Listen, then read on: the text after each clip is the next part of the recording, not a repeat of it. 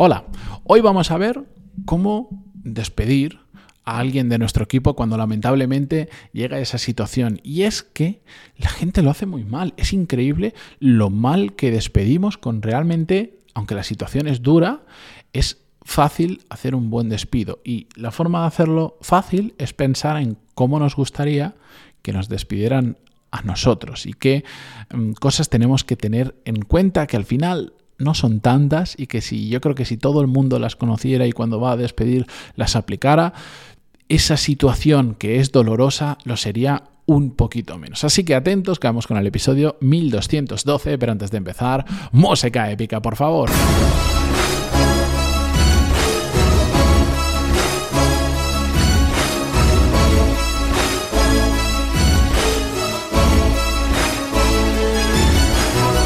Buenos días a todos, bienvenidos. Yo soy Matías Pantaloni y esto es Desarrollo Profesional, el podcast donde hablamos sobre todas las técnicas, habilidades, estrategias y trucos necesarios para mejorar cada día en nuestro trabajo. Si ayer en el episodio anterior hablábamos de cómo afrontar un despido desde el lado de que somos nosotros los que nos han despedido y que es una situación que vamos a vivir sí o sí a lo largo de nuestra carrera, si no una vez, varias veces.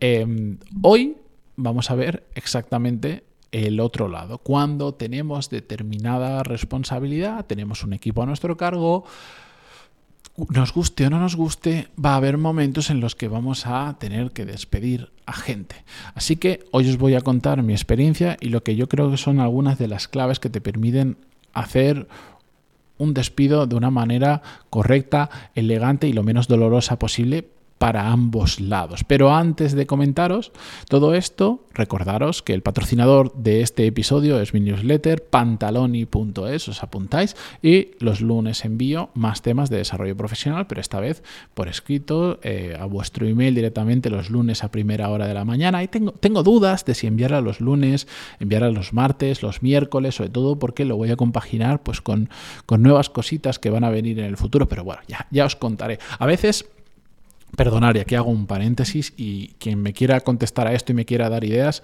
eh, pantaloni.es barra contactar y sabéis que me, podéis escribir y me podéis enviar sugerencias. Em, a veces tengo ganas de, en otro formato, no en este podcast, porque sé que no a la gran mayoría os interesa, etcétera, etcétera, pero a veces me gustaría compartir como la parte de atrás de todo lo que ocurre aquí, de todo lo que ocurre en el podcast, en los cursos, la parte eh, de negocio, de organización, de estrategia, etcétera, etcétera, pero como no es desarrollo profesional, sino que es un tema más de negocios, eh, no sé si algún día me lanzaré y haré un podcast sobre eh, el, lado, el, background o el, ¿cómo se dice?, el camerino de, este podcast y de mis cursos, o no sé, estoy pensando en hacer algo así, pero muy más a largo plazo porque ahora no, no es mi foco, pero me gustaría contar con lo, que ocurre simplemente detrás del telón. La cuestión es si, alguien quiere escuchar eso, que me escriba en pantalón y puntos barra contactar y encantadísimo de recibir vuestro feedback. Contaría pues cómo hago el podcast, eh, cuál es la estrategia de por qué empiezo a crear contenido en esta plataforma, en otro, cómo creo los cursos, historias, ¿de acuerdo? Bien, pero volvamos, volvamos al tema de este podcast que es el que os interesa a, todos y no estas movidas que hay por detrás. La cuestión es que en, en mi experiencia os voy a contar mi experiencia, sin duda, el despedir a una persona es la peor parte, la peor parte, pero con mucha diferencia, de mi trabajo. Incluso en situaciones donde esté pues absolutamente justificado por bajo rendimiento, porque a veces pues el negocio simplemente no da para tener tantas personas en el equipo y pues tienes que reducir mm, peso, digamos, tienes que reducir peso y te toca despedir a alguien o eh, da igual por lo que sea, siempre es duro. Yo recuerdo, o sea, evidentemente no, no todos los despidos son iguales. Eh, he tenido que despedir por bajo rendimiento a personas con las que he trabajado codo con codo durante mucho tiempo, viéndonos todos los días, todos los puñeteros días, pasando un montón de horas juntos y he tenido que despedir a esa persona y, y donde había una relación ya más allá profesional, sino también personal, y ha sido súper duro, pero también me ha sido duro despedir a gente que no tenía esa relación, que llevaba poquito tiempo trabajando en el equipo, pero realmente pues te das cuenta de, pues un caso me pasó, em, que una persona que para, que para un puesto determinado de trabajo, pues yo exijo una, prueba de habilidad, porque es una, algo muy concreto que tienen que hacer, hizo la prueba, la prueba era muy buena, em, esa persona entró en el equipo, pero a las dos semanas yo en ese puesto tengo como un margen de tres semanas donde en esas tres semanas veo perfectamente si esa persona es realmente válida o no, o, cuadra con lo que me vendió en la entrevista y tal, y no, necesité tres semanas, en apenas dos semanas ya me di cuenta que había algo que estaba fallando y bueno, pues rascando un poquito me di cuenta que la prueba no la había hecho esa persona, sino se la había hecho su pareja. Entonces, durante esas dos semanas, esa persona, pues por la necesidad de trabajar y de hacer cosas, estuvo improvisando, estuvo aprendiendo eh, a, toda la velocidad que podía, pero no era válida para el trabajo porque simplemente es que no tenía las habilidades necesarias. Nos, la había colado, por decirlo de alguna manera. Entonces, pues incluso hasta en ese caso donde dices, hombre, me has engañado, y has jugado con nosotros y has creado una situación em, que ahora lleva a un despido, incluso hasta en esa situación, para mí es, es una situación fea el tener que sentarte con una persona y decirle pues que, que ya no tiene este trabajo y que se queda sin esos ingresos y se tiene que buscar la vida y buscarse una nueva oportunidad por ahí. La verdad es que no me gusta, pero como es algo que está implícito dentro de mi trabajo, lo tengo que asumir y simplemente tengo que tratar de hacerlo lo mejor posible. Por eso, tres claves que os quiero compartir hoy sobre eh, cómo despedir, ¿de acuerdo? Lo primero, y que para mí esto es lo más importante de todo, es ser honesto, ser extraordinariamente honesto versus lo que yo le llamo ponerle el lacito. Yo os pongo un ejemplo. Yo conozco una persona que yo he estado en despidos con esa persona eh, y en el momento del despido tiene un arte especial para ponerle lacito a la situación. Son, suelen ser gente que tiene muchísima labia. Yo puedo hablar mucho, pero no tengo mucha labia para convencer a la gente, por, por el motivo que sea. Y tienden a, a darle la vuelta a la situación que al final termines pensando, ¿habéis visto esta película que se llama Up in the Air, que es de, si mal no recuerdo, George Clooney, que es, un, es una persona que se dedica profesionalmente, su trabajo es despedir a gente, empresas que no quieren afrontar esa situación, lo llaman a él, lo contratan, él va y despide a un, a un montón de gente de golpe, etcétera, etcétera. Y tiene una habilidad especial este hombre para hacerle ver a la persona que le están despidiendo que en lugar de que le están despidiendo está ganando una oportunidad. Pues es un poquito igual, tiene una capacidad de a esa situación ponerle un lacito que parezca súper bonito, pero en mi experiencia la gente no es tonta. Y aunque tú en ese momento le sepas poner muy bien el lacito y esa persona casi mm, se vaya hasta casi casi contenta de, de lo que está ocurriendo, de esa situación, después se dan cuenta de que no, de que le acaban de despedir y te han contado el oro y el moro en ese momento, te han dorado la píldora, te han puesto el lacito o como le queráis decir, pero la situación es la que es, que te acaban de despedir. Y por lo tanto, lo que yo he visto es que al final genera una reacción contraria mucho peor, porque la sensación que se lleva esa persona es, me la has intentado colar, pero me he dado cuenta de que me la has intentado colar y eso me da más rabia aún que el hecho de que me hayas despedido probablemente. Por lo tanto, a mí eso no me gusta nada. Yo, a mí si me hacen eso lo detecto al segundo uno y si alguien me va a despedir intentando ponerme el lacito le pararía y le diría, mira, no me cuentes milongas, dime la verdad, que terminamos antes y que yo prefiero escuchar la verdad y no pasa absolutamente nada. Vas a tener 100% razón, lo que quieras, pero dime la verdad. Para mí, como no me gusta lo del lacito, yo soy 100% honesto porque me gustaría que fueran honestos conmigo. Y yo eh, cuento exactamente cuál es la situación. Aunque, ojo, un matiz muy importante. Ser honesto es muy diferente a ser cruel.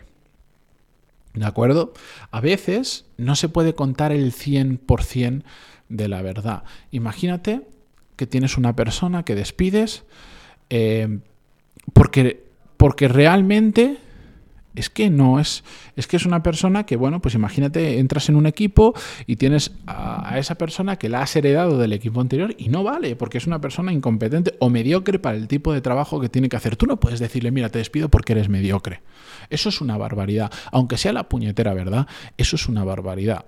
Pues tienes que contarle que no puedes, no puedes mantenerle en el equipo porque no tiene las habilidades necesarias para lo estoy diciendo muy rápido, evidentemente lo contaré de otra manera, pero no tienes habilidades necesarias para el puesto que está demandando, para determinados proyectos, etcétera, etcétera. Decir que ahora no tienes las habilidades necesarias y, y no puedes esperar a que las desarrolle, etcétera, etcétera, versus eres mediocre, cambia mucho la fiesta. Por eso, se puede ser honesto sin ser cruel y siendo transparente, pero sin intentar machacar a la otra persona que no hay ningún tipo de necesidad.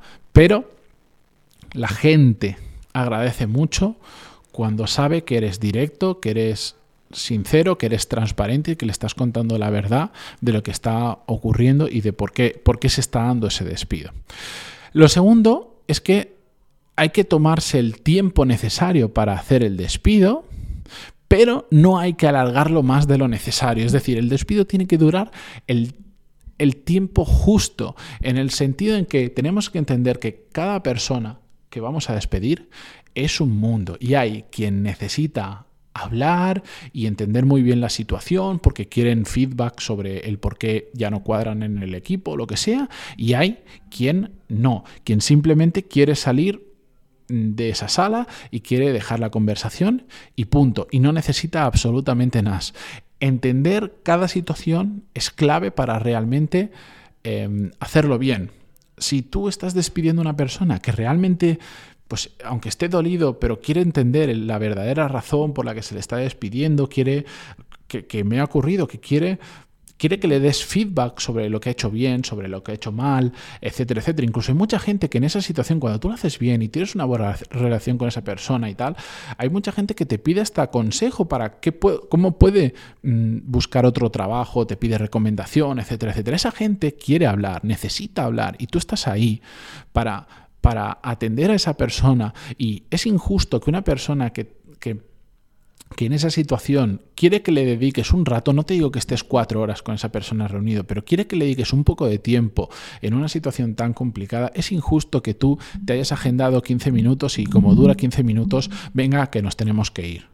A mí eso me parece muy mal. Creo que es una situación, yo me pongo en el, en el papel de la otra persona, es una situación dolorosa, es una situación que no es bonita y si sé que hay alguien que quiere hablar, yo me reservo el tiempo que sea necesario para hablar y para comentar todo y para ayudarle en todo lo que necesite en ese momento. Otra, otro, otro tipo de personas es el que os digo que en el momento en que le dices la situación, la tiene clara por lo que sea, o no está de acuerdo, pero simplemente quiere salir, entre comillas, huyendo de allí. Pues no tiene ningún sentido que a esa persona intentamos retener. Imaginaros, yo despides a una persona, le dices, mira, es que por esto, por esto y por esto eh, tenemos que terminar la relación profesional, etcétera, etcétera. Y te dice, vale, genial. Y ves que se está, te está dando señales de que se quiere ir porque lo, tiene claro y no necesita verte más la cara durante un rato. Pues hay mucha gente que le, le duele esa situación y no, no te quiere ver más y es absolutamente normal. Y tú estás ahí dándole una chapa porque tu siguiente oportunidad, porque la carta de recomendación, que no quiere, no, no quiere saber más de ti en ese momento. Igual dentro de unos días sí, pero en ese momento solo quiere irse. Déjale ir, no intentes retenerle porque no sirve de nada, solo haces que la situación sea más dolorosa para esa persona. Otro caso, em, conozco un caso em, en el que, por ejemplo, el error que se cometió es alargar tanto el despido que terminó haciéndose fatal. Un, despido de tres horas. Cuando un despido termina siendo un despido de tres horas, nada bueno puede ocurrir.